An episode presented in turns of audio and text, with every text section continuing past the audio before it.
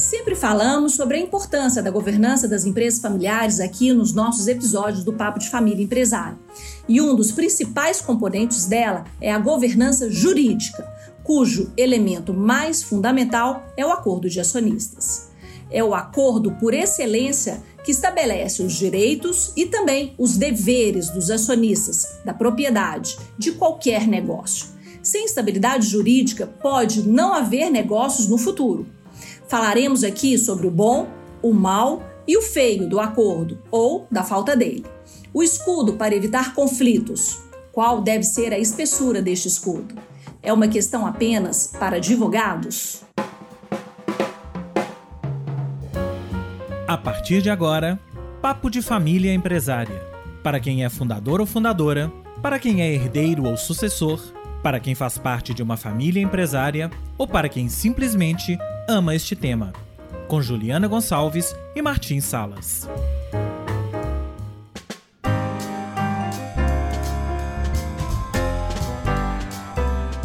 Olá, boa tarde. Eu sou Juliana Gonçalves, acionista do Diário do Comércio, jornalista e consultora de empresas familiares. E hoje, pela primeira vez nesse quase um ano de Papo de Família Empresária, estarei hoje sozinha, já que o meu parceiro, o Martim, não poderá participar conosco. Para este tema extremamente desafiador e bastante técnico, o nosso convidado é o advogado Luiz Kignel, sócio da PLKC, Pompeu, Longo e Kignel Advogados, com dezenas de anos de experiências ajudando juridicamente as famílias empresárias. Olá, Luiz, tudo bem? Juliana, prazer pelo convite. Vamos juntos aqui para tentar cooperar nesse trabalho de esclarecimentos aí para as famílias empresárias. Muito obrigada, vai ser um prazer aqui estar tá conversando sobre esse assunto um tanto quanto espinhoso, né, Luiz? Que ele é absolutamente técnico e jurídico, mas vamos lá, conto com a sua ajuda. Vamos juntos.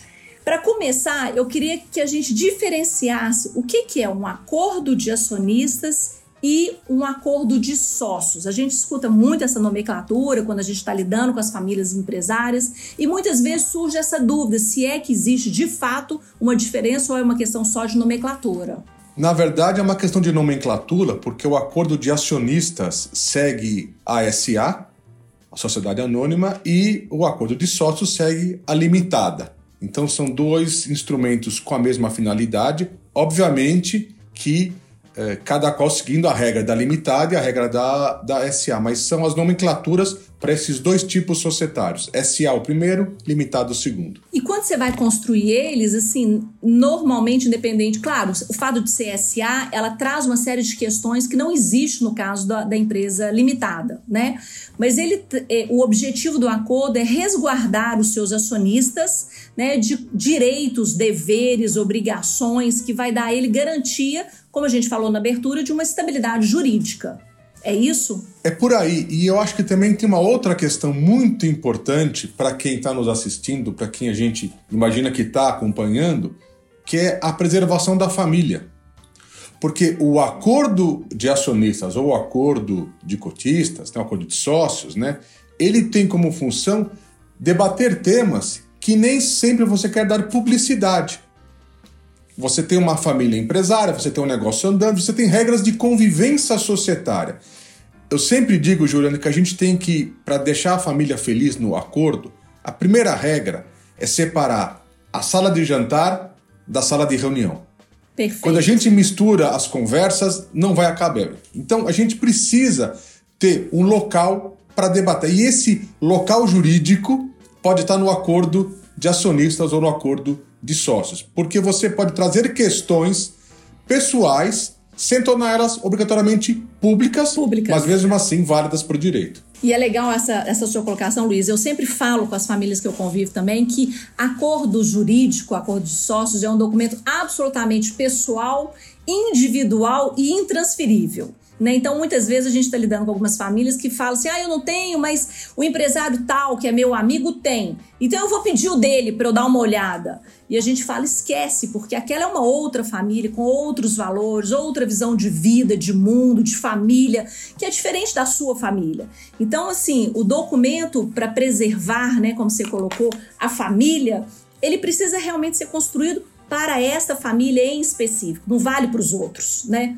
Então, assim, eu sempre falo com as famílias que esse é um documento que é para ele, para essa família específica, porque vai considerar justamente os valores da família, a maneira que ela vê a vida, a maneira que ela vê o patrimônio, a sucessão patrimonial.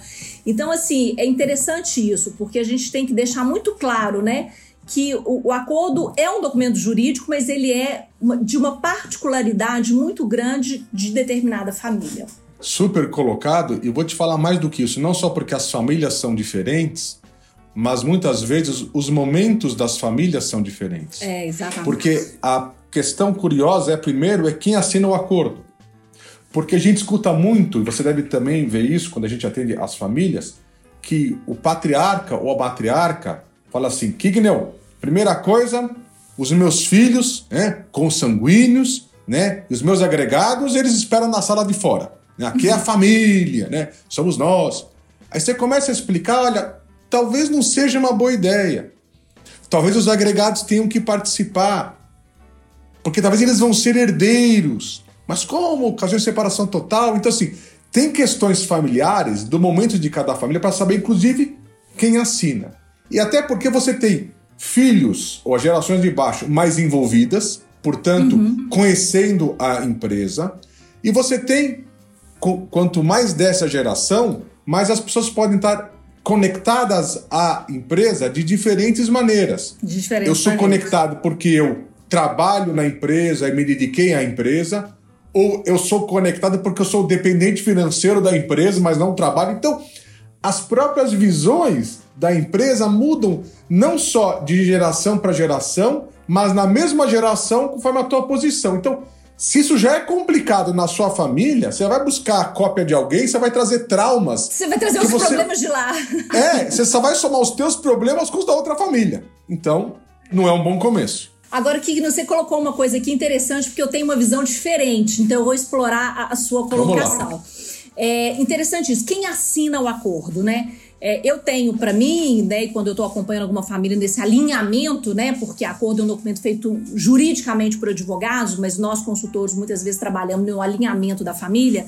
É, eu tenho que participam quem é do patrimônio, né, quem tem a propriedade, Acontece da gente lidar com famílias que o proprietário já é o fundador de uma idade avançada e os filhos da segunda geração trabalham no negócio, então a gente traz eles também para participar. E muitas vezes a gente coloca como signatários né, os filhos menores, adolescentes, início da vida adulta e tal.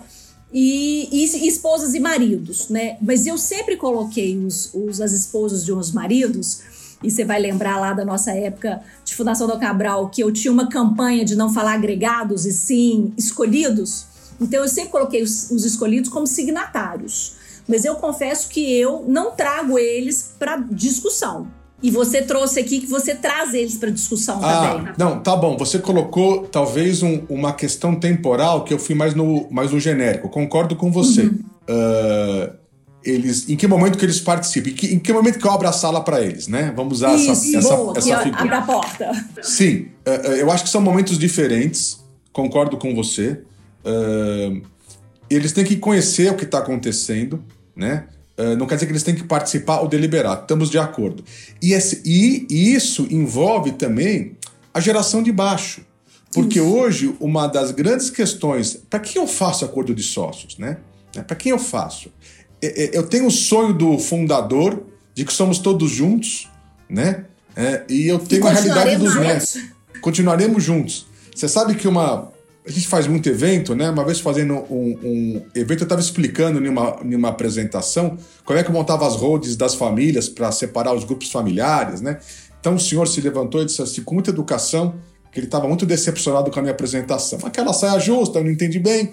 Ele falou assim: não, mas eu vim aqui para aprender como os filhos ficam juntos. E o senhor está ensinando como os filhos ficam separados. Aí não era isso. Aí eu falei, vou lhe falar uma, uma coisa. Uh, uh, ele, ele me, o, senhor, o senhor tem filhos, né? né como eu, né, numa boa, assim, brincando, né? Falei, ah, deixa eu lhe falar uma coisa. Uh, ah, porque o meu sonho são filhos juntos. Falei, ótimo, gostei da sua frase. Deixa eu lhe contar um segredo. Falei para ele. Filhos juntos, não sei se é sonho ou se é pesadelo.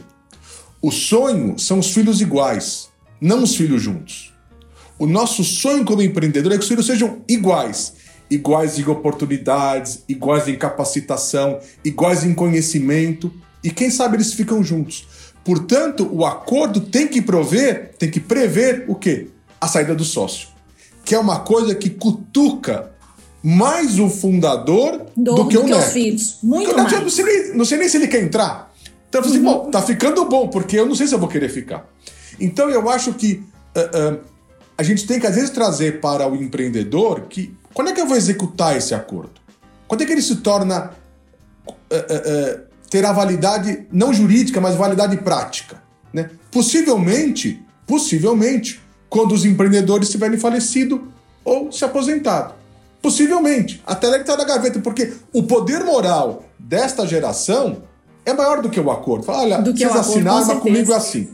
Então, esse embate da pauta que você traz para o acordo também é uma pré-negociação de explicar para gerações o que interessa para cada um. É o teu trabalho, não o meu, mas assim, de você falar, bom, o que, que interessa para cada um? Aquele que trabalha quer garantir voto, administração, né? Quer, quer garantir gestão. Aquele que não trabalha quer garantir retirada, dividendos, dividendos mínimos, né? Então, então, os dois querem cláusula de controle, cláusula de venda. Então, é, a gente tem que ter uma, ter uma prévia. E aí, por vezes, o escolhido, que eu gostei do. Adorei o teu termo, vou, vou dar royalties para você. É, o escolhido, é, conforme a idade do casal, também interfere mais ou interfere menos. Exatamente. Tá uma vida com essa pessoa, eu tenho casado há 35 anos. Não vou falar com a minha esposa agora? Não dá para não falar com ela. Claro, claro. Olha quantos personagens nós estamos trazendo aqui para o nosso bate-papo. E você trouxe uma coisa também legal, porque eu vivi, eu, eu tive me, de, me, deparei com isso essa semana, conversando com uma família, entrevistando uma pessoa da família que é uma herdeira que não trabalha no negócio. É, o acordo também traz deveres e obrigações. Né? Porque assim, você ter todos os direitos de saída, de direito de voto, de, de, é, de tomada de decisão é ótimo, mas você tem que ter consciência também quais são as suas obrigações para participar desse negócio, desse lugar de acionista. Então, essa semana eu estava justamente fazendo uma entrevista e uma, uma herdeira é, reivindicando a participação dela nas tomadas de decisões, que ela não participa. E aí eu devolvi para elas. A, gente terceirizou para uma outra pessoa da família que também não participa. E eu perguntei, mas você acha que ela tem conhecimento suficiente para participar das decisões, para tomar alguma decisão, contribuir de alguma forma? Aí ela parou, pensou. Eu falei, pois é, porque assim, a gente tem direitos, mas a gente também tem deveres. Então, reivindicar, estar tá participando discutindo e compartilhar com você é seu direito. E, e o seu sócio tem que entender isso. Mas do seu lugar, você tem que entender que também você tem que se preparar para poder participar dessa discussão. Porque senão também é muito fácil só reivindicar, né? Só falar assim, as regras estão aí para me defender, mas as regras estão aí também para te cobrar alguma, algum lugar, alguma postura, isso é importante. Comprometimento. Comprometimento, exatamente. Agora, Luiz, mais uma questão importante. É, quando a gente está nessa dinâmica da família empresária, né, eu sempre falo que é um jogo de Lego. Né? Cada pecinha é um dos temas desse universo. Então é acordo, é governança, é conselho, é sucessão, conflito, preparar as novas gerações, enfim. E eu sempre digo que cada família tem uma pedrinha no sapato. É algo que desperta dela a necessidade de iniciar esse processo que eu chamo de profissionalização. Né? Tudo isso para mim está dentro de um grande profissionalização é um grande guarda-chuva. Na sua visão, o que, que começa primeiro? O acordo, a governança, o conselho? Que ordem que você coloca aí de que seria ideal para uma família empresária? Eu acho que a governança é um guarda-chuva que vai provocar todos esses temas. Esses temas. Então você traz a, a, o debate da governança e ele provoca: olha, bom, para a governança nós precisamos ter um conselho, nós precisamos ter um acordo, nós precisamos ter um protocolo de família, eventualmente. Então, a governança é a porta de entrada para que a família entenda. E, sabe, a, a, muita terapia e pouca advocacia, muita psicologia e pouca advocacia, a verdade é que o que eu sempre digo para os meus clientes, o que você ter razão é o que menos me importa. O que me importa é como você fala. Porque se você falar da maneira errada, você perdeu a razão. Por mais que você tenha razão. Então, a, a, a preparação para que os os familiares passam a debater coisas que eles uh, uh, não estão acostumados a enfrentar de posições diferentes, porque as questões familiares da sala de jantar, que é o bem-estar, o bem-querer, os valores morais, possivelmente todos têm igual. Possivelmente, todos, é o que a gente espera. Uhum. Mas quando você muda para a sala de jantar, você tem a questão econômica, estilo de vida, né? gastar ou economizar. Né? Então, já começam a ser conceitos que cada um tem o seu. Então, os valores mudam. Então, eu acho que a gente tem que preparar a família para debater essas questões para que seja um grande cenário de eu estou vendo né, uma estrutura que me defende e que defende quem eu gosto. Né? Obviamente, quando a gente chega e já tem um litígio, é, muito é, é mais difícil a gente muito trabalhar. Aliás, a pergunta é: quem é freguês da governança? Quem não briga? Boa. Quem briga é freguês do judiciário. E o judiciário, eu aprendi e falo para os meus clientes o, o seguinte: o judiciário, não por culpa dele, o judiciário não faz justiça, ele termina problemas. São coisas diferentes. Porque se você sentou com as tuas famílias, com os teus mediadores, com os teus árbitros, com os teus advogados, e você não fez um acordo, agora você quer que um juiz no gabinete dele, né, uh, uh, dê solução para tudo? Óbvio que para alguém não vai ser uma solução justa. É, mas, vai, mas vai terminar num conflito.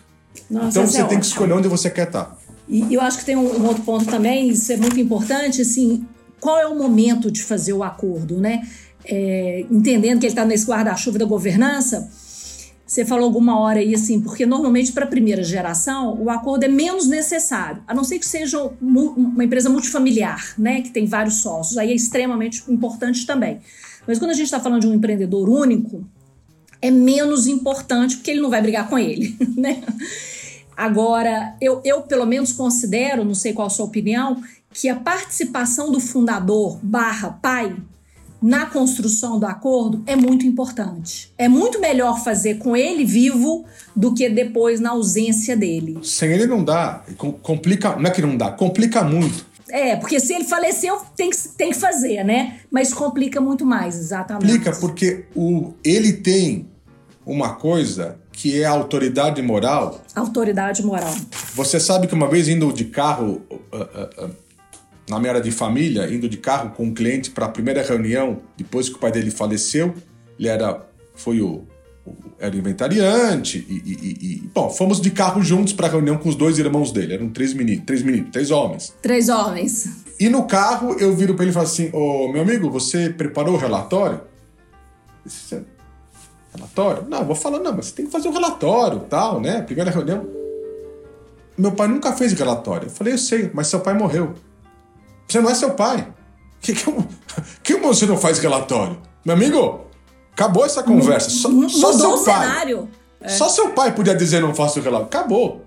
Então acabou. você começa a ver que você ocupa vários espaços, mas há um espaço vazio e, às vezes, este poder moral ele alguém ocupa, porque não tem vácuo, eu compartilho, ou eu passo a viver sem poder moral, e aí é onde entra o acordo de acionistas. O acordo de acionistas entra porque o poder moral do fundador está indo embora com ele. Deixou de existir. E, portanto, ele tem que estar na mesa porque ele pode dizer para o filho: olha, isso aqui não, na minha empresa não. Então, ele tem que sair aquele algodão entre cristais. E vale pontuar também assim, claro, ele vai ser esse algodão entre cristais e ele vai falar que não, aqui sim, mas no processo da construção do acordo, a gente dá espaço, né, para que todos manifestem sua opinião. Né, onde cada um coloca o que acha que é o melhor, o que não deveria ser, ou seja, é um, é um momento de diálogo, de negociação. Claro que no frigir dos ovos, se precisar da palavra final, o papel do fundador é fundamental. Né? Afinal de contas, ele que construiu, ele que começou aquela história. E eu acho que é legal também porque o fundador vai começar a, a, a ver o que ele. Né, a ver a, a, os valores intangíveis que ele construiu. Né? Exato. Porque a, a empresa familiar, diferentemente da empresa não familiar, a empresa familiar tem valores intangíveis. A empresa Intangível. não familiar, ela pode ter a, a, missão, valor, aquela placa que a gente põe na, na recepção da empresa, né? missão, va são três. Missão, valor, uma coisa ali. Tá. Ah. Mas é uma coisa que você, coloca, você decora no racional. Isso. Na empresa familiar tá na alma. Isso. Então, eu acho que quando você passa o intangível para a próxima geração, e muitas empresas saudáveis economicamente sucumbem ao litígio familiar, né? Porque não, a empresa continua sem a família, ela é vendida, ela fecha pelo litígio. Empresas medianas economicamente vão se sucedendo porque o intangível está lá para manter ela de pé. Tá forte, é, exatamente. Bom, Luiz, antes da gente passar para o nosso primeiro caso, a última pergunta aqui, conceitual maior. É, o acordo de acionista, quer dizer, vou deixar você falar, é uma obrigação legal? Em qual momento ela é obrigação? Em qual momento ela é uma recomendação? Ela é sempre uma recomendação, não é uma obrigação legal. Uh, reputo extremamente importante por tudo aquilo que a gente já falou. Então não há uma obrigação, mas a família vai sentindo a necessidade, né? E aí ela vai construindo esse cenário de várias questões, né? Uh, que falamos voto em bloco, gestão, administração, retirada de dividendos mínimos, né? Uh, e uh, não concorrência, é uma questão fundamental a não concorrência, né? Eu vou sair da empresa familiar porque eu não quero brigar. Aí eu monto um negócio igual, porque eu só sei fazer isso, aí eu brigo. Eu saí para não brigar e brigo porque saí. E briga. Uhum. Tudo tem que estar tá no acordo. E só para a gente finalizar esse, esse bloco aqui, é importante entender também que existe o acordo e o protocolo de família. Eu, eu, eu, costumo exemplificar que o protocolo é como se fosse um anexo do acordo, onde ele vai regular muitas relações familiares, e o acordo é um aspecto bem mais jurídico, patrimonial, de votação, etc. E o protocolo, que é tão importante quanto mas ele vai regular mais as relações familiares. É, exatamente isso. Né? O protocolo ainda é uma figura. Uh, uh, vou dizer que ela é mais recente, mas ela vem pegando moda, né? Porque uhum. aí entra o intangível. Aí o protocolo de família, por exemplo, né? Uh, a preocupação com filantropia estratégica. Hoje, a gente fala para os nossos clientes: você quer trazer os teus netos para a empresa? Não fala de lucros, fala de filantropia. É a linguagem deles. É, eles estão eles cobrando da gente, da, da sociedade. Se você der para eles a chance, eles poderem fazer por filantropia, você vai trazer essa pessoa. Olha, mas para fazer filantropia, meu querido, precisa produzir. Regula. E aí você traz. Então a filantropia, eu acho que é uma coisa que está no protocolo de, de família bem-querer e tudo mais que uma família tem que ter. Então, Luiz, nós vamos para o nosso primeiro caso para a gente continuar essa conversa e trazer aqui alguns dos pontos importantes do acordo. Primeiro caso.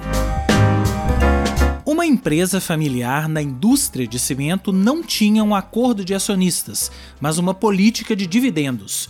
Os membros da família que eram executivos da empresa sugeriram criar uma empresa de serviços, onde eles e outros executivos receberiam sua remuneração. O FII era uma porcentagem do faturamento. Com o tempo, este valor cresceu demais e reduziu substancialmente os lucros da empresa operacional, que gerava os lucros e dividendos dos outros acionistas. Os acionistas não gestores pediram para mudar o esquema de remuneração e começaram a questionar a existência da nova empresa. O conflito entre os acionistas da família começou.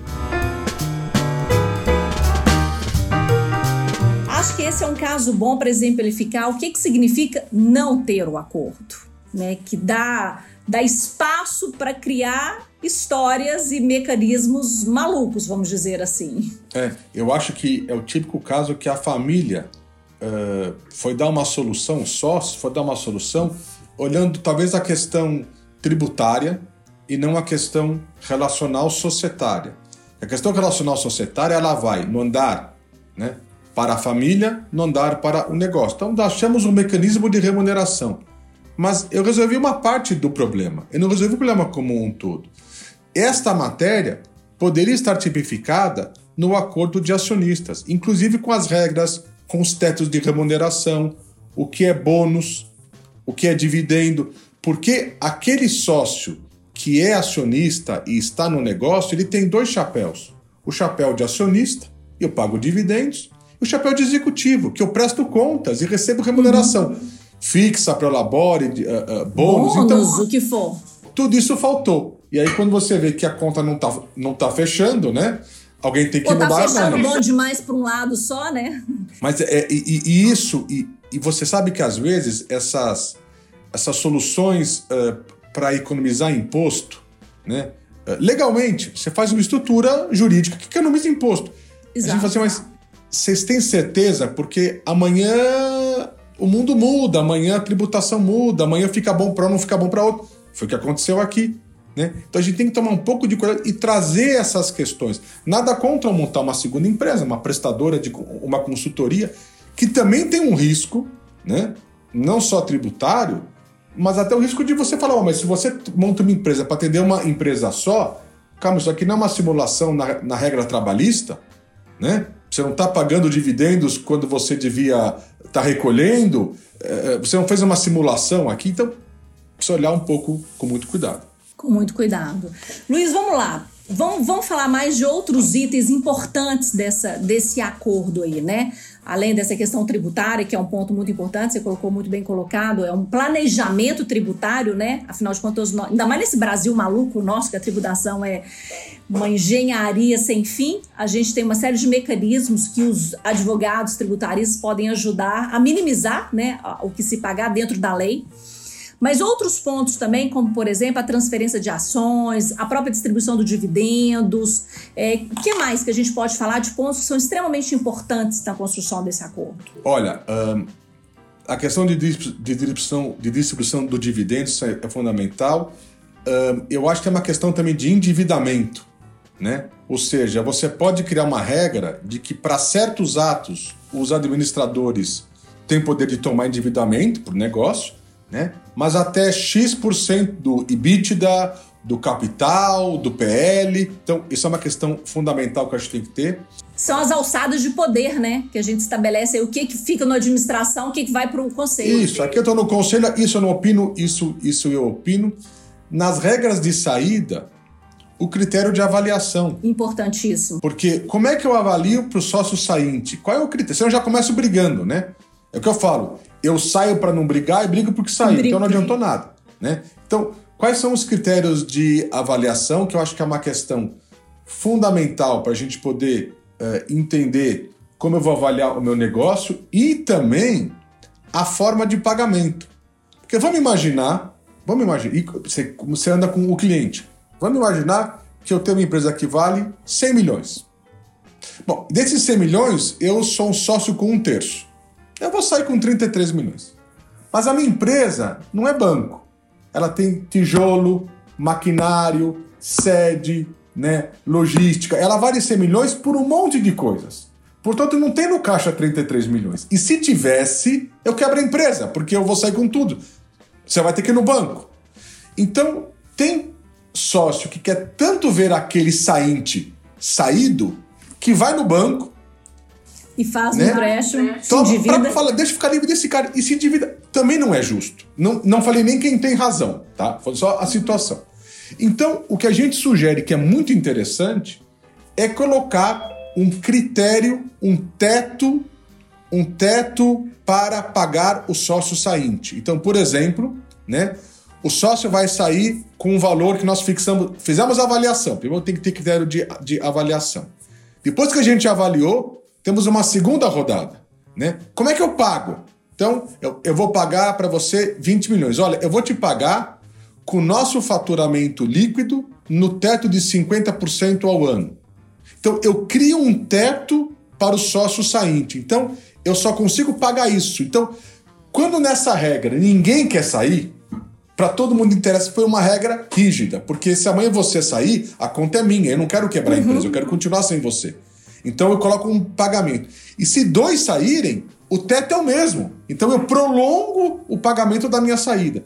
Não, isso, é, esse ponto foi importantíssimo. Eu tive um, um, cliente uns anos atrás, dentro da Fundação da Cabral de novo, que não existia o acordo, não tinha a regra, mas tinha um combinado entre os sócios fundadores que, na ausência de um deles, na, na morte de algum deles, eles comprariam a parte sem combinar a forma de pagamento, para poder dar condições à viúva. O primeiro faleceu, eles foram e compraram. Passou menos de nove meses, o segundo faleceu. Aí pronto. Aí, se fossem seguir a regra, acabava com a empresa. Então, ou seja, né, esse ponto que você colocou é muito importante, porque assim, não só na saída, como também na ausência de algum dos sócios. Né? Se você não tem essa regra estabelecida, você quebra a empresa. E aí o primeiro que morrer sai no lucro, vamos dizer assim, né? O primeiro que sair. Quem morrer primeiro sai melhor. Sai melhor, exatamente. Então, assim, eu acho que essa, essa é uma questão que você colocou boa e acho que a questão também de não concorrência. Isso que eu ia trazer aqui, a não concorrência é fundamental. Porque né? acontece muitas vezes. É, Uh, vamos imaginar uma, uma rede de, de lojas, né? Alguém, não alguém que faz construção. Construção é você compra terreno, não que seja fácil, mas é, é terreno, você compra o terreno, o terreno é teu. Mas imagina quem está, por exemplo, no varejo, né? A minha formação toda, toda é de varejo. Eu saio disso, eu vou abrir uma outra loja. Posso mudar a, a marca, mas então o que, o que, que eu não posso fazer? Por quanto tempo eu não posso fazer? Né? Porque às vezes você me paga uma indenização maior para ter um não compete por um determinado tempo, mas depois eu volto ao mercado, porque se eu sou engenheiro, só sei construir. Me, é isso que eu ia te colocar. É. Tem, tem um tempo. Tudo, né, tudo no contrato tem que olhar a condição do negócio, qual é o negócio, a condição dos sócios. Quer dizer, olhando que cada um que não quer sair, um dia vier a sair, como é que a gente fica? Eu, eu ia te colocar isso. É, recentemente eu estava acompanhando uma família no processo de construção do acordo, e quando chegou nesse ponto, um dos filhos, que era o filho mais velho, que era o principal executivo do negócio, era uma concessionária de carros, o principal executivo, ele não aceitou, mas de forma alguma, e acabou que eles não assinaram o acordo. Porque ele fala isso. Como assim que vocês vão me proibir? Se isso aqui acabar, se eu tiver que sair, é a única coisa que eu sei fazer. É o que eu fiz a minha vida inteira. É, é todo o meu relacionamento networking profissional. E vocês vão falar que eu não posso? Não, então, então vocês. E aí, normalmente, né, Luiz, a gente lida com famílias empresárias que não têm uma condição de pagar esse não concorrência aí, de, de não abrir negócios, né? De uma quarentena. Então, a, a família ficou numa situação que ninguém conseguia dar uma resposta. Bom, pessoal, eu tinha falado que eu ia fazer esse episódio hoje sozinha, mas o, o Martim conseguiu se desvencilhar dos compromissos dele e eis que ele está aqui conosco. Seja bem-vindo, Martim. Que bom que você chegou a tempo. Obrigado, Juliana. Você sabe que o Papo de Família Empresária é minha prioridade e tive a sorte de, de poder estar aqui. Então, é muito prazer. É, com um convidado, um episódio muito, muito legal, Juliana, né? Exatamente. Então, dando continuidade, Agora, eh, o que acontece, Luiz, se, se não todos os acionistas, não todos os sócios assinam o acordo de o acordo, e isso também pode acontecer. Então, tem validez legal dependendo do tipo de sociedade? Vale para quem assina. E é uma coisa interessante esse, esse teu comentário, porque isso acontece, né? Então vamos imaginar que você tem cinco. Vamos imaginar esse caso que a Juliana trouxe. Vou falar que tivessem cinco irmãos, tá? E, e, e, um fala assim: eu não assino. Eu tenho duas soluções. A primeira, eu acordo os outros pontos e deixo esse fora. Fala, esse ponto é risco, né? Mas não perco os outros pontos, né? Ou falo, não, eu só assino o pacote completo e só três assinam, né? Então, para esses três, valem as regras possíveis que não dependam dos outros dois, né? Fica o acordo mais amarrado, por exemplo, vota em bloco. Então esses três passam a votar em bloco, e aí fica muito ruim para os outros dois. Né? Então eles não vão poder falar sobre uh, não concorrência, porque se o meu irmão não quis, eu não quero para mim também. Eu toparia se ele aceitar. Se não vou falar em dividendos, porque depende dos cinco. Mas eu crio um bloco de três votando juntos, eles podem impor uma maioria. Então quem era a minoria, que era 20% cada um, de repente tem 60%. Se for uma SA, onde o core é 50 mais um, eu fiz maioria. Né? Então, a negativa, né, porque eu não quero perder um direito ou um poder ou uma regalia, me deixou minoritário. E tudo está na mesa de negociação. Mas aí, Luiz, é, é, vou sair da SA, porque a SA, aí realmente a regra é outra e mais, mais bem amarrada, talvez. Na família empresária, vamos pegar esse caso aí do, do, do da empresa de cimento, que você colocou cinco. É, eu não assinei, eu me tornei minoritário, né? Porque o bloco dos outros irmãos estão juntos. Numa eventual briga entre eles, o bloco majoritário consegue ir para a justiça e fazer valer aquele acordo que os quatro assinaram? Não, não consegue. Não consegue. O bloco, o, o, a, o, o acordo ele é impositivo a quem aderir ao acordo, né? não a quem não aderir. Ah, tá. Ah, então, mas fica uma solução manga, porque assim, primeiro que o acordo fica mais enxuto, né? E normalmente o que acontece nessas situações é que eu só fecho o bloco para voto. Assim, olha, nós três somos mais fortes juntos. Tanto faz limitado o SA, então. Então, vamos votar. Então a gente se obriga a votar em três. Ou pelo menos do seguinte: entre os três, dois deliberam. Por três. Né? Então, quer dizer que esse bloco vai ter um comando por um monte de coisas. Né? Mas você já começa a colocar na, na empresa né, um divisionismo que você não gostaria. É, então é importante colocar que na, na situação de não assinatura de um deles, esse documento não é um documento tão forte legalmente para ir para a justiça. Mas se todos assinam, é um documento que vai para a briga judicial. E vai para a briga para aqueles três, né? Aqueles três podem, podem brigar na justiça, os outros dois estão fora. É, aí eu estou falando de que todos assinaram. Aí vai. Agora, quando alguém não assina, eh, Luiz, eu acho que, por exemplo, no Brasil, vocês devem ter uma lei geral de sociedade, né?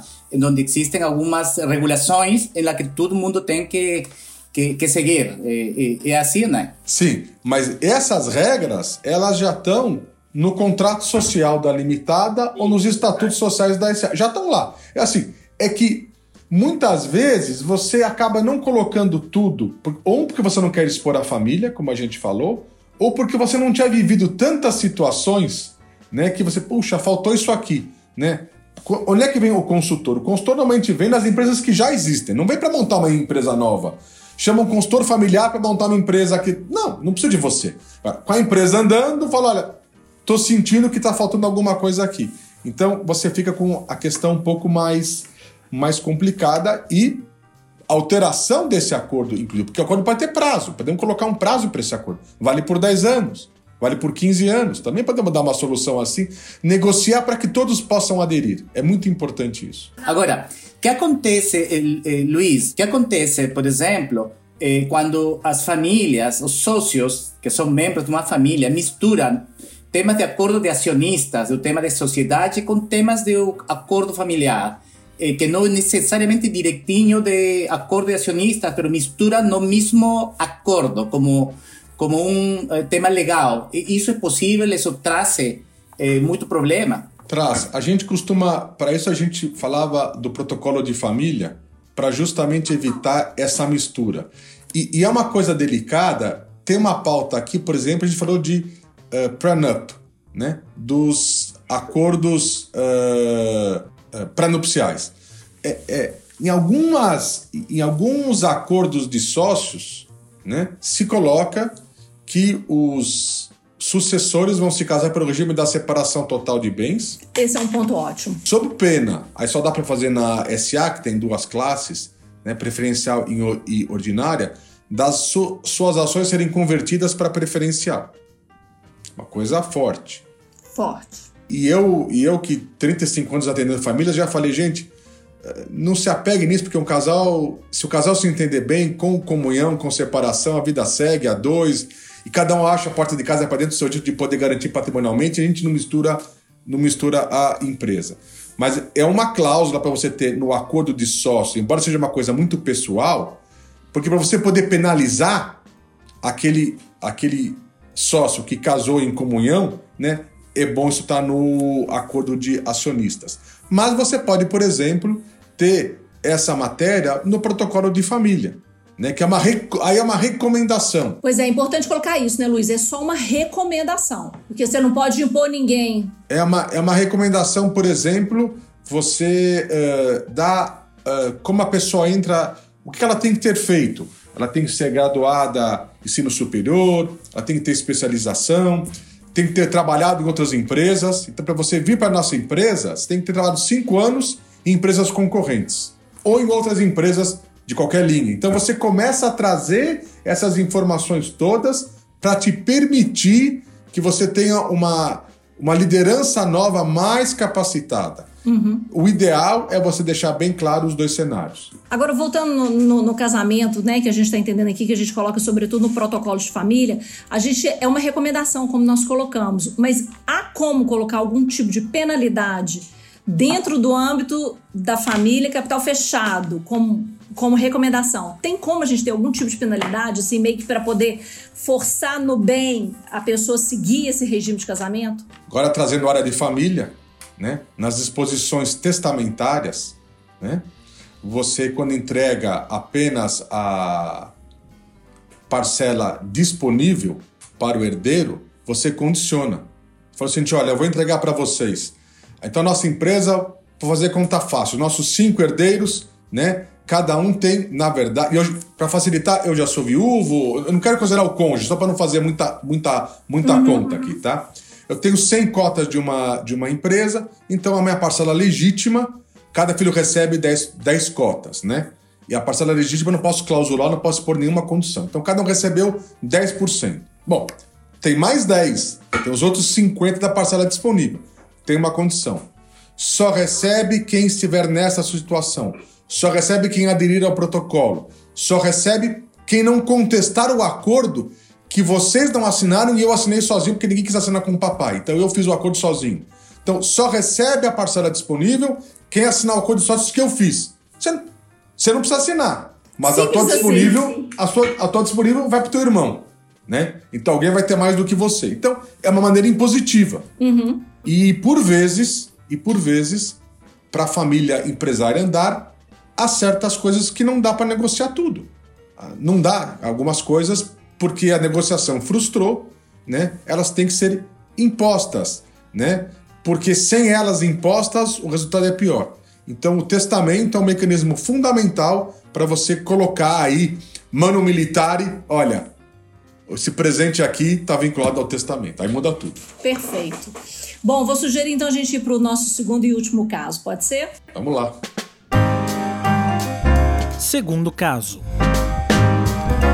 A maior engarrafadora e empresa familiar no Peru vendeu 47,5% de suas ações para a maior engarrafadora da Coca-Cola Latam por 760 milhões de dólares. Essas ações representavam 53,16% dos direitos de voto. O que parecia ser um negócio ganha-ganha para ambas as partes, criou um escândalo público quando 2.600 acionistas minoritários, representando 11% das ações, ações de investimento, apresentaram uma reclamação ao regulador de ações, argumentando que receberam um preço três vezes menor do que o da família. A família argumentou que não houve jogo sujo, porque o negócio era entre empresas privadas, família e engarrafadora, não uma operação na bolsa de valores, e que nenhuma regra de governança corporativa foi quebrada. A opinião pública não foi muito favorável à família, mas eles disseram que tudo foi feito dentro do marco legal. Acho que mais lá de, de um marco legal de, de Peru, por exemplo, para trazer isto para Brasil ou outros países, o tema tem que ver com direitos minoritários e inclusão de certas cláusulas. Luiz, por exemplo, drag along, tag along, tipos de ações. Eh, em, em sua experiência, em destes acordos, hoje, todo mundo inclui tag along and drag along, por exemplo, essas cláusulas e a lo melhor poder explicar para nossos ouvintes. A importância deles, né, para não se viver uma situação dessa. Eu, eu, eu, eu gosto muito das cláusulas, o tag along é mais fácil, porque o tag along é o direito do minoritário acompanhar, se quiser, o majoritário. Então diz assim o majoritário, eu vou vender a minha participação por X milhões, né? Então eu tenho 50 e tenho 60%, 70%, se vocês aqui juntos têm 20, 30, então eu vou vender a minha participação. Se o comprador não for adquirir 100%, né, eu posso vender 70% que eu tenho e os meus minoritários podem acompanhar a minha venda pelo preço e condições que eu fixei. Então, eles vão vender 70% dos 30% deles, né? E eu vou vender 70% dos meus 70%. Então eu continuo sócio. Porque o comprador só compra o bloco e eu sou obrigado a garantir aos meus minoritários que acompanhem se desejarem a venda. Nas mesmas condições. Nas mesmas condições. Então, o tag along interessa sempre ao minoritário, minoritário, e é uma proteção justa porque eu era teu sócio não me incomodava em ser seu minoritário e de repente é de um terceiro que vai me comer pela borda e eu vou ficar sem nada. Então não dá. Isso é uma questão. No drag along, eu minoritário, eu sou obrigado a acompanhar o majoritário se assim ele me convocar. Então diz assim o comprador: eu só compro 100%, eu tenho 70%. Os que têm 30% digam assim: eu não vendo. Eu não vendo. Eu quero vender, mas eu não vendo, porque eu quero né, o meu preço para cima. Então diz assim o majoritário: desculpe, meu amigo, você tem que vender comigo. Ele obriga a venda, o comprador compra 100% e abre-se uma discussão entre majoritário e minoritário depois da venda para se você provar, minoritário, que eu vendi mal, que eu vendi errado, que o preço era maior, eu vou ter que te indenizar. Agora, o drag along é uma cláusula de complexa execução ela vai ter liminares judiciais antes, dizendo que o acordo foi mal escrito, que não era bem isso. E aí o comprador fala: onde é que eu estou entrando? Eu vou comprar uma empresa 100% que já começa com litígio antimonetário. Tá, tem o risco de amanhã um juiz uh, uh, considerar que a cláusula não valia e eu já estou na, tô na empresa. Então, assim, o minoritário se valoriza do tag along o major, e não depende de ninguém. O majoritário se valoriza do tag along, do, do drag along, desculpe, o majoritário se valoriza do drag along, porque ele obriga o minoritário, mas tem que ser o minoritário que vai cumprir a regra do jogo, porque se ele quiser tumultuar, vai estar tá errado. Vai tumultuar. E entra uma questão, que vocês tinham notado aqui na nossa conversa prévia, da ditadura da minoria. Isso. É isso que você ia perguntar, porque é um tema que está aqui uhum. anotado. A expressão de qualquer tema com aprovação por unanimidade causa arrepios ao advogado da família. Uhum. Porque a unanimidade é o terror do minoritário. Porque a gente tem que entender que não é mais a família aqui. Não é sala de jantar, é sala de reunião. Então, assim, tem coisas. Se a gente vai viajar, né? Eh, se a gente vai pegar as nossas férias de final de ano e vai para o Caribe ou vai para a Europa, tem que ser unanimidade, né? Porque todo mundo tem que ir. Mas para vender empresa, não dá para ser unanimidade sempre. Porque eu pego o minoritário que tem lá 1%, 2%, 3%, 5% e ele fala assim: não vendo por isso. Aí diz assim o um majoritário: mas você passou a vida inteira querendo vender a empresa.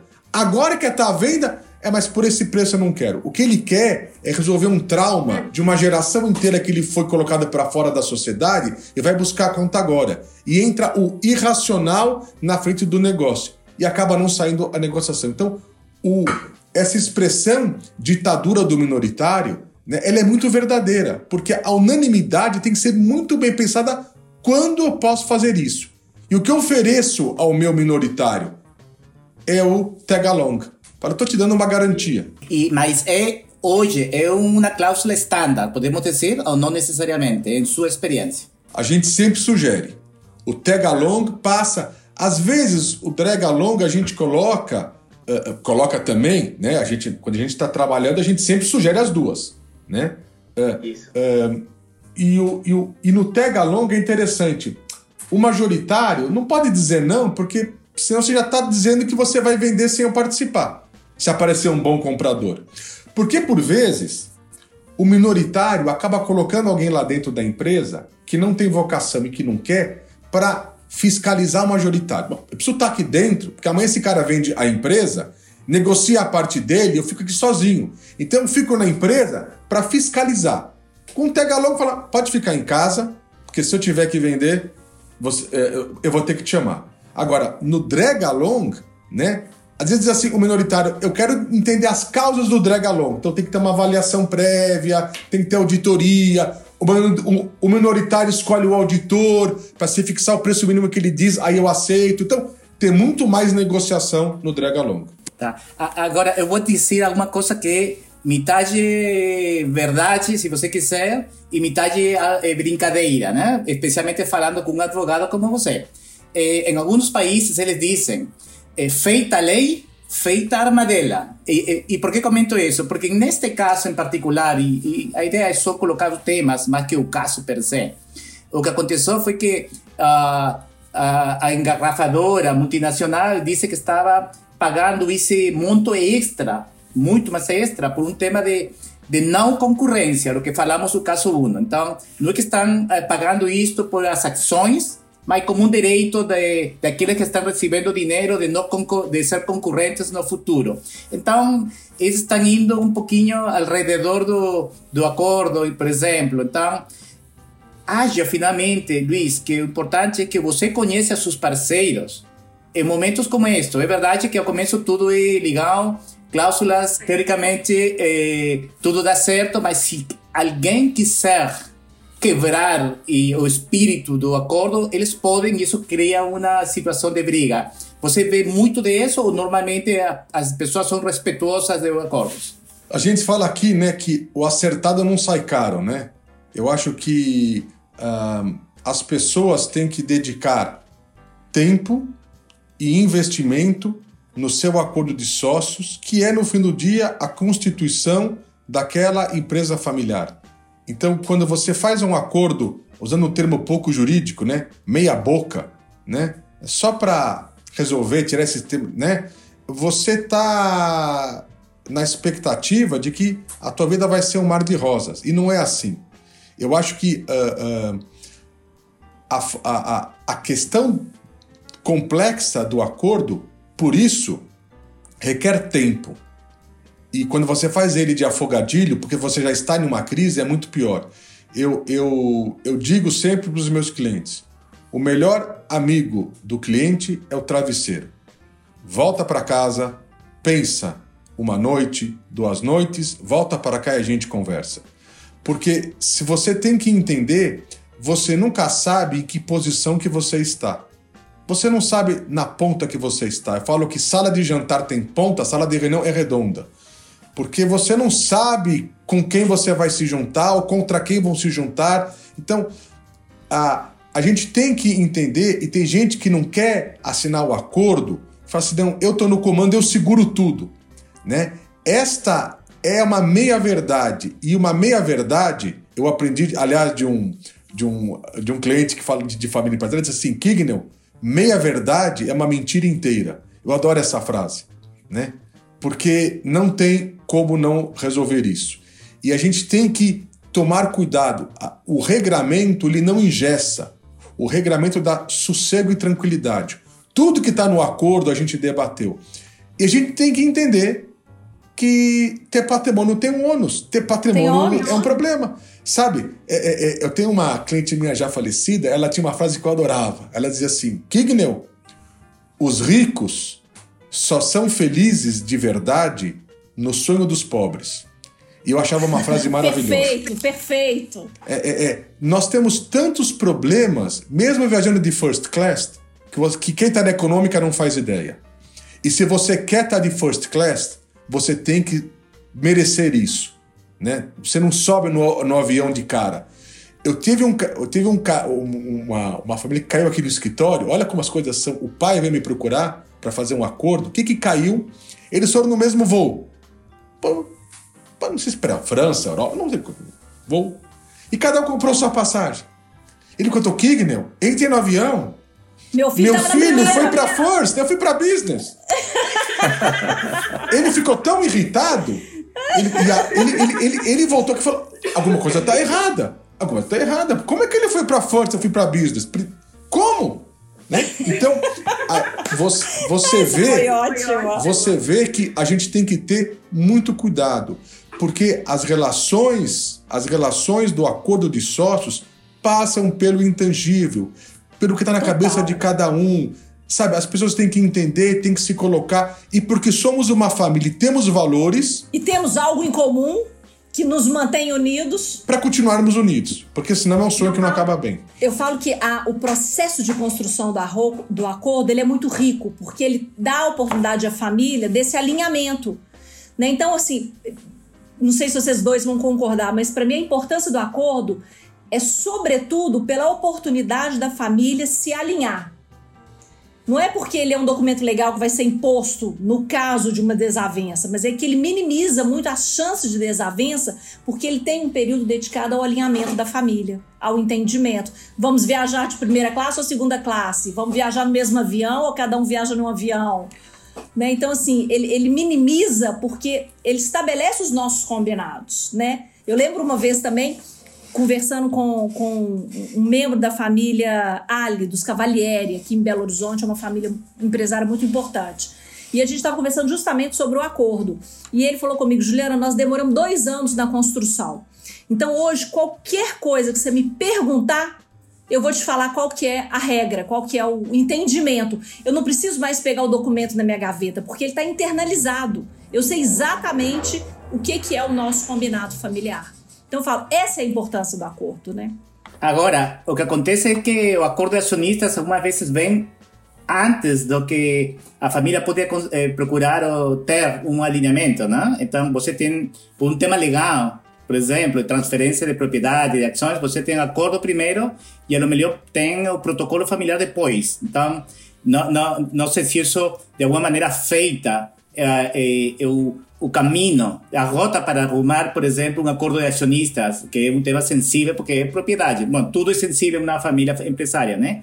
Então, eh, Luis, sua experiência em isso é a, eh, acordos acionistas bem primeiro na realidade, não o que deveria ser, ou não, o, o, o acordo familiar. É, a gente comentou um pouco antes do, do guarda-chuva da governança, que eu acho que é engraçado, né? Hoje o Dr. Google, né, é um grande advogado, é um grande, é um, é um, grande médico, né? Veterinário, tudo isso lá, lá no Dr. Google, né? Tem clientes que chegam aqui, começam a falar, mas, mas de onde você está pegando isso aqui? Você está vendo que é no Dr. Google. Uh, uh, eu acho que uh, você tem que estar tá bem assistido.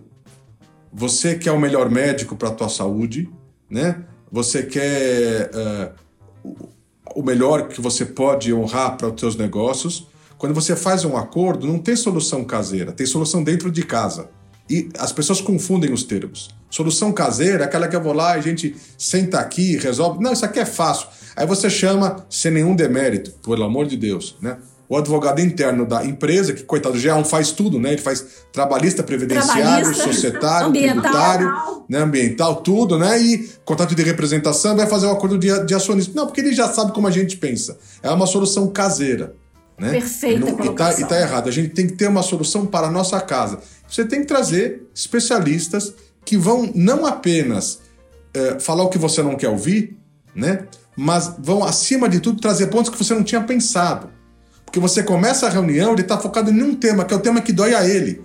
Mas tem temas que um dia poderão doer a ele e ele não ele não tá sabendo. Então, o diagnóstico do consultor e do advogado não é o que está errado, é o que poderá também dar errado.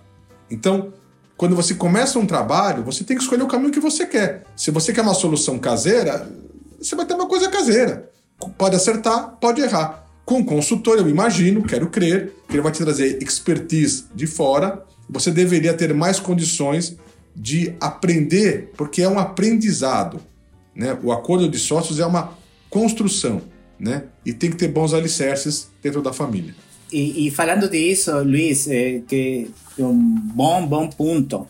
Eh, por ejemplo, eh, quando você tem uma complexidade, quando tem múltiplas empresas, por exemplo, tem também uma holding patrimonial ou uma holding geral, eh, sua recomendação e qual é a prática, eh, na realidade, sobre ter múltiples acordos de acionistas para cada empresa ou para o holding, porque os parceiros podem ser também diferentes.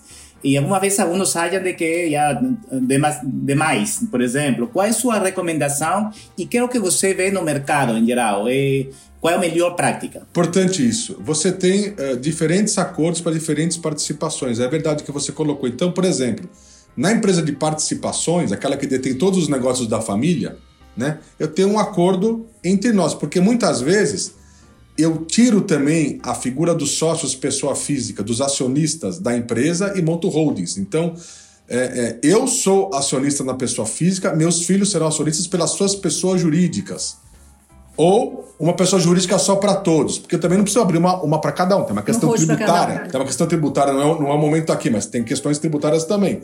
Mas eu posso ter um acordo de acionistas para quê? Para que os embates, no bom sentido da família, se deem no andar de cima não dentro da empresa operacional. Então, primeiro eu vou ter um, um acordo de acionistas na empresa de participação para regrar o nosso convívio. E nas empresas operacionais, conforme os seus sócios, que podem ser terceiros, eu tenho novos acordos, né? Acordos para cada tipo de parceiro. Então eu vou, eu vou ter diferentes acordos na minha estrutura, porque eles vão sempre representar aquela fotografia daquela situação que não quer dizer que vai servir para uma outra empresa operacional. Todas não podem conflitar com o acordo de acionistas na empresa de participação, mas para baixo pode ter regras diferentes. Uma tem dividendos mínimos, uma não, né? é, uma não tem, uma tem regra de venda, outra não tem, uma tem não concorrência, outra não tem, mas lá em cima não pode bater em confronto. Tem que ver muito com a eh, dinâmica e relacionamento, por exemplo, de, eh, de nossos colegas, nossos como consultores de família e com os advogados, por exemplo. Assim como estamos falando aqui, gente, hoje. Então, quando eh, estamos trabalhando como consultores de empresas e temos sugestões, por exemplo, para eh, ajustar eh, o acordo acionista, qual é a melhor maneira de trabalhar com advogados? Eh, eh, muitas vezes a gente se conhece e tudo bem, mas algumas vezes não, então isso pode criar conflito. qual é a sua recomendação, uh, Luiz? Eu costumo dizer que o consultor é o anestesista e o advogado é o cirurgião. Né? Não dá para a gente fazer uma cirurgia sem ter, sem ter feito anestesia antes. O consultor tem esse trabalho que o advogado nem sempre sabe fazer. Aliás, não, aliás, não foi treinado para isso. Né?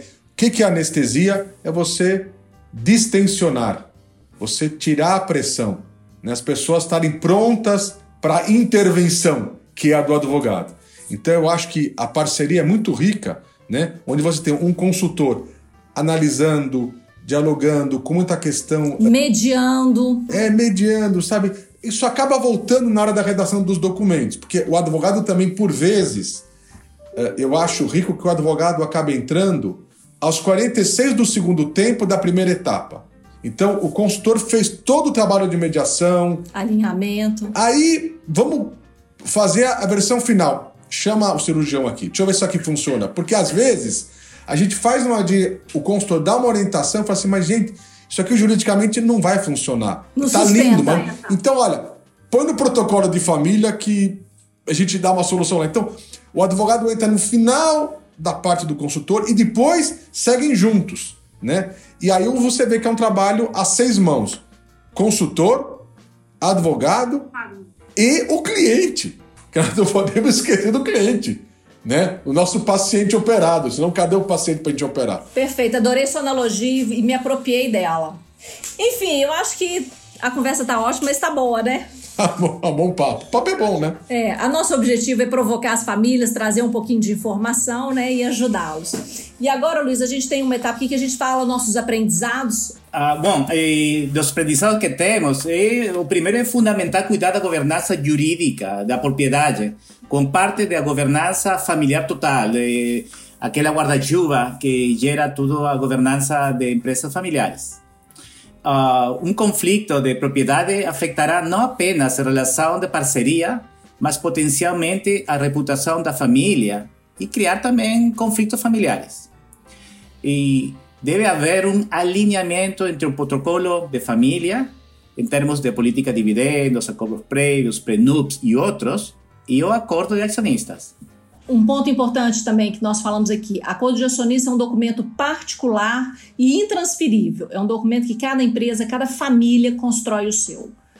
Outro ponto importante que nós conversamos que as famílias precisam investir tempo e dinheiro na construção do seu acordo. Não existe uma solução meia boca.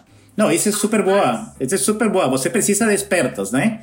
Então, não pode ir com amateurs, com amateurs, porque vai afetar a família, a propriedade, enfim. Ok. Quer colocar alguma coisa, Luiz? Ah, eu acho que não, vocês colocaram super bem, já, fa já falei bastante. Obrigado pelo papo, foi ótimo o papo. Uh, espero ter, ter, ter ajudado vocês. Perfeito. Martim, vamos para nossas dicas? Vamos, Juliana. Bom, então a dica de hoje não podia ser diferente. É o livro Planejamento Sucessório, Aspectos Familiares, Societários e Tributários, de autoria do nosso convidado de hoje, do Luiz Kignel, juntamente com o escritório dele. Um, um livro muito importante que traz de uma forma leve todo o aspecto jurídico para as famílias empresárias. Então, fica aí como recomendação. E a nova edição está saindo já, né? Segundo Exatamente. semestre tem uma nova edição para todo mundo. Bom, muito obrigada, Martim. Obrigada mais uma vez pela nossa parceria. Luiz, muito obrigada. Foi um prazer estar aqui com você hoje nessa conversa que eu falei no início que eu achei que ia ser meio difícil, chata, muito técnica, mas confesso que eu nem achei assim. Achei que a conversa foi excelente. Obrigado pelo convite, gente. Siga Papo de Família Empresária e Papinho com Família Empresária nas redes sociais e compartilhe conosco sua história. Quem sabe não é o assunto do nosso próximo Papo de Família Empresária. Papo de Família Empresária e Papinho de Família vai ao ar sempre às terças-feiras. Nos acompanhe pelas principais plataformas de podcast e pelas redes sociais. Apresentação Juliana Gonçalves, Martins Salas, edição Rodrigo James.